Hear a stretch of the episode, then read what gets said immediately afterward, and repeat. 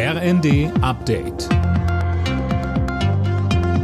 Stündlich neu. Auf den Punkt informiert. Ich bin André Glatzel. Guten Morgen. Seit Mitternacht streiken die Eurowings-Piloten. Allein heute fallen rund 170 Flüge aus. Mehr von Tim Britztrup. Das ist knapp die Hälfte aller für heute geplanten Eurowings-Flüge. Der Streik geht noch bis einschließlich Mittwoch. Auch für die beiden kommenden Tage rechnet die Airline mit ähnlichen Ausfällen und das mitten in den Herbstferien. Kunden sollen sich unbedingt rechtzeitig über den Status ihres Fluges informieren.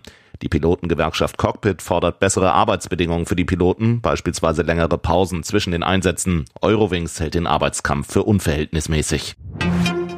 Mehrere Explosionen haben am Morgen die ukrainische Hauptstadt Kiew erschüttert.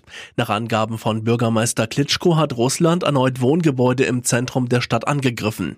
Er fordert vom Westen weitere Luftabwehrsysteme.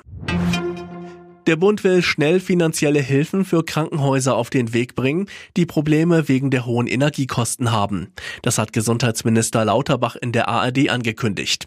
Er will morgen mit Finanzminister Lindner darüber sprechen.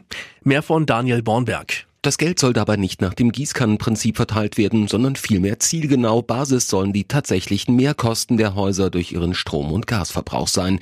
So will Lauterbach verhindern, dass etwa Privatkliniken mit einer guten Bausubstanz und damit beispielsweise einer besseren Dämmung genauso profitieren wie kommunale Krankenhäuser, die häufig in einem deutlich schlechteren Zustand sind.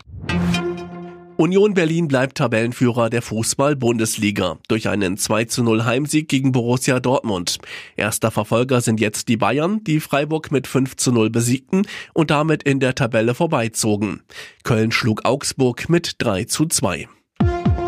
Alle Nachrichten auf rnd.de